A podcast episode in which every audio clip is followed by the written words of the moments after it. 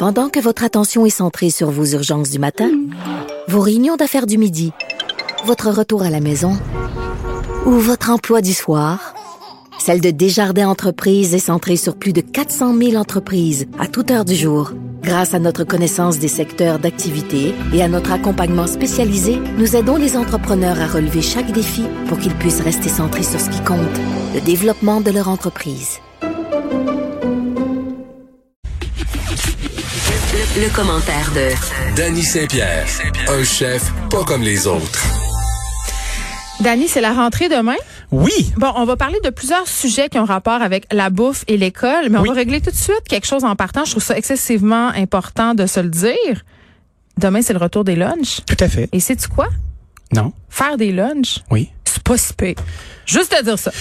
Ben, moi, je pense que quand tu acceptes d'être organisé dans la vie, que tu cuisines en pensant à faire des lunchs le lendemain, c'est beaucoup moins douloureux.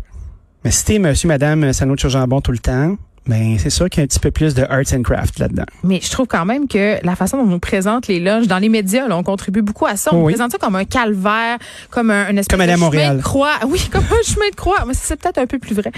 comme un chemin de croix à chaque matin que le parent doit traverser. À un moment donné, mettre trois plats de pâté chinois dans des dans des trucs en plastique ou dans des thermos, je veux dire, c'est pas une terre en bois de bout. C'est pas si difficile que ça. Est-ce que euh, est-ce que tu as déjà été euh, soumis à la Gestapo des lunchs? Genre Ah, les, mon Dieu! les surveillantes là, qui rentrent dans le, le lunch de ton enfant puis qui disent non, pas de craquelin ici, moi dans ma classe, il n'y a pas de craquelin, il y a du gluten de craquelin, c'est pas écrit dans le guide. Ouais, ben hier, euh, l'enseignant de mon fils, euh, d'ailleurs, soulignait que les arachides étaient interdits. Ce à quoi j'ai répondu, c'est interdit d'interdire les, ra- les arachides dorénavant à la commission scolaire de Montréal. Donc, il y aura Bon. des arachides si ça me tente. Est-ce qu'il y a un enfant allergique? Non. Oui, parfait, bonsoir. On passe à un autre appel.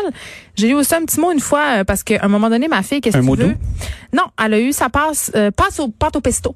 Hein, Ah, quel ben oui. enfant n'a pas eu cette passe-là? Hein? Puis d'ailleurs, passe, je- je l'ai encore, parfois.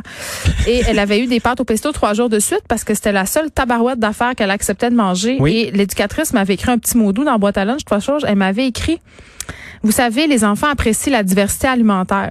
Ah, qu'elle connaît ton. J'avais renvoyé un mot en disant, vous savez, les parents apprécient qu'on se mêle de nos calices d'affaires. Pow. Bon, Ben, c'est mais- pas comme si t'avais mis un Big Mac fret dans un Non, mais même si j'avais mis ça, à un moment donné, puis il y a des écoles qui l'ont très bien compris, c'est mieux que les enfants mangent qu'ils mangent pas. Tout à fait. Tu sais, c'est mieux qu'un enfant ait une barre de chocolat dans son lunch qui a rien à manger. Moi, à partir du moment où on a dit ça, on, on peut dire d'autres choses. Je trouve que la façon dont on parle des lunchs, ça témoigne très, très bien de la façon dont on conçoit l'alimentation dans notre société, c'est-à-dire comme une corvée. Mhm. Et je- moi, j'arrête pas de me déchirer la chemise d'Annie sur la place publique pour dire que dès le primaire, on devrait commencer à éduquer les enfants à l'alimentation, à la saine Ben oui. alimentation et au fait de que préparer de la bouffe, c'est le fun. C'est le fun et on sauve des sous et on s'alimente mieux et on est un petit peu plus responsable de nos vies. Puis c'est une belle façon d'apprendre à compter. Quand tu euh, quand tu multiplies des pommes, c'est bien plus facile que des chiffres la plupart du temps. Là. Puis d'être capable de travailler des recettes, être capable de faire des proportions, de participer à la vie dans la maison. C'est toutes des choses qui sont excessivement positives. Moi, je trouve pas que c'est une corvée faire des lunchs. Euh, ce qui me bug, ben, ce qui m'a pris du temps à comprendre, là, c'est l'équation euh, des, euh, des collations. Là, tu dois mettre une collation le matin, tu dois mettre un liquide quelconque, tu dois racheter des crudités, tu mets une collation l'après-midi, là, tu mets ton lunch, dans ton lunch, tu as ci, t'as ça. Ben, c'est une science aléatoire parce que des fois, Oui. ton enfant, il mange tout puis encore faim, puis des fois, la boîte à lunch revient pleine. Donc, euh, moi, j'ai arrêté d'essayer de comprendre. Mais toi, tu as travaillé sur la conception d'un plan alimentaire pour deux écoles euh, qui travaillent avec Pierre Thibault dans le fameux projet Lab École. là? Oui, euh, je suis en train de travailler là-dessus euh, avec l'équipe du Collège Sainte-Anne, donc euh, vraiment beau projet. Euh, c'est de, de repenser l'école différemment, euh, d'arrêter de voir euh, l'école comme étant euh, un un, mou- un moule à biscuit, si tu veux. Là, Tu sais, on dit en anglais cookie cutter. Là, une école, c'est une affaire, puis boum, ta coupe, puis c'est un autre biscuit qui ressort. Là. Euh, L'usine à l'école- saucisses pourrait Ouais, aussi... la machine euh, à saucisses. Fait que l'école repensée, c'est de faire, est-ce qu'on a vraiment besoin d'avoir tous ces pieds carrés-là pour faire une cafétéria? Est-ce qu'on a besoin absolument d'avoir une table puis une chaise pour manger? Euh, Hugo, Kavanaghi, qui est le président directeur général du Collège Sainte-Anne, m'a embauché comme aviseur. Fait que euh, je mets ma petite opinion sur un paquet d'affaires. On travaille avec un, un groupe euh, de fabricants de lunch euh, qui a déjà la responsabilité des services alimentaires là-bas. Puis là, ben, je mets la main à la pâte pour façonner tout ça. Euh, L'école est pas encore livrée, Donc, on est encore en train de travailler là-dessus. C'est excessivement stimulant parce que imagine que tu plus vraiment de classe, puis tu as des secteurs, tu as des atriums. Au lieu d'avoir des petites marches serrées, c'est des grandes marches longues où tu peux t'asseoir. Tu peux manger sur tes genoux. Tu peux avoir un bol dans lequel tu vas manger un peu comme si tu au bureau, tu à l'université, tu sais. Ouais, mais de avec la transformer COVID, le- ça va être un peu compliqué. euh, c'est sûr qu'avec la COVID, ouais. c'est moins sexy, mais dans le temps, la COVID n'existait pas. puis C'était quand même une belle idée qui était loin de l'utopie. Là, Tandis qu'aujourd'hui, ben c'est sûr que là, on, on vit dans le monde du rêve ou du futur.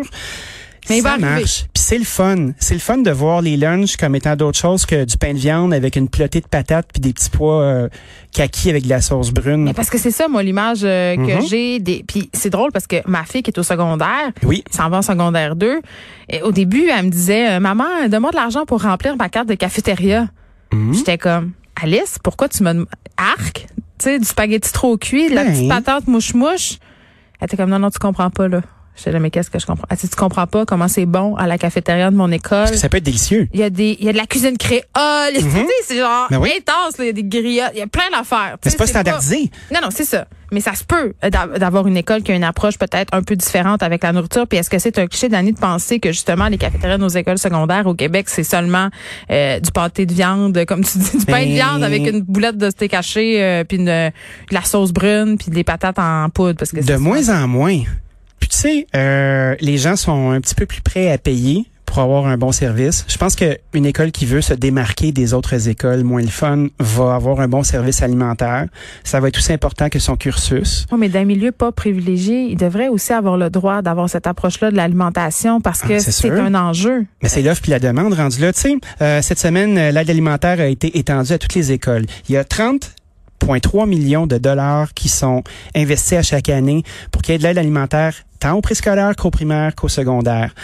Avant, euh, le système fonctionnait, puis c'est encore comme ça jusqu'à ce que ça soit passé, euh, ça fonctionnait par secteur. Tu étais dans un secteur défavorisé, tu n'avais pas accès à ça. Mais maintenant, avec la gentrification, puis le fait que tu as la moitié d'une population active euh, qui est fortunée, puis tu en as une autre qui ne l'est pas, ben, ça crée une injustice totale, puis ça fait qu'il y a des enfants qui ont encore faim. Fait que chapeau, on a réparti ça également. Mais rendu là, est-ce qu'on devrait comme société voter le fait que tous les enfants devraient manger le même lunch à l'école, puis d'être capable de, puis surtout au primaire là, de, Mais je de- pense que ça serait de- de- compliqué avec les allergies alimentaires euh, Ben, et tout ce truc-là. Mais... Oui, mais en même temps, on le gère déjà. Ben, C'est-à-dire que chaque parent gère sa propre boîte à lunch. Donc, si une école fait. au complet devait s'adapter aux besoins particuliers des enfants, je pense que ça pourrait devenir compliqué puis ça pourrait devenir peut-être standardisé plate. Peut-être. c'est le standard. Le standard n'est pas euh, n'est pas un standard de platitude. Mais Moi, je pense pense que si c'est bien placé, puis si bien conçu, puis on est capable de le communiquer correctement, ça peut être intéressant. Parce que oui, c'est coûteux de cuisiner, de fabriquer et de procurer des aliments à tout le monde, mais il n'y a pas pire injustice que d'avoir faim.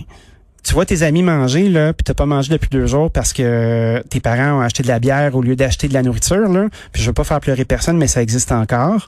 Ben, Christy, euh, qu'est-ce qui se passe? Vas-tu aimer ça l'école? Tu te fais constamment frotter d'en face que tu fais pas partie de cette soci- société-là, euh, que tu as faim, t'es pas capable de te concentrer, tu sais pas quand tu vas manger la prochaine fois, t'es frustré, t'es furieux, tu y crois plus puis tu décroches. Ça fait quoi ça, tu penses? C'est quoi le coût social de ça? Ben, C'est terrible. T'as tellement raison, puis en même temps, je peux pas m'empêcher de penser que, et malheureusement, c'est souvent la dernière affaire à laquelle on pense. Tu sais que les Québécois, la première place où ils coupent, c'est leur pain d'épicerie, hein? Et Ah, je suis pas surpris. Par choix, souvent, là. Ils pourraient couper ailleurs, mais manger, Ben oui, mais- se faire 28 recettes de steak haché, puis c'est correct. Ouais, c'est ça. Puis tu sais, on veut pas panner notre skidoo non plus, là. Fait que. C'est important. C'est important. Au Québec, c'est, hein? Mais je sais pas comment on pourrait faire, Dani, puis on réglera pas ça avec les 12 secondes qui nous restent, mais pour redonner euh, à l'art de la table, je dis pas ça de façon bourgeoise, là, de, de- tout ce qui entoure l'alimentation puis la bouffe, c'est l'aide de noblesse. Ben, c'est l'intégrer au cursus. Je pense qu'une des clés, c'est l'intégrer, puis on en reparlera puisqu'il reste 12 secondes. Dani Saint-Pierre, merci. On te retrouve demain. À demain. Merci d'avoir été là. Je vous laisse avec Mario Dumont et Vincent Dessoureau.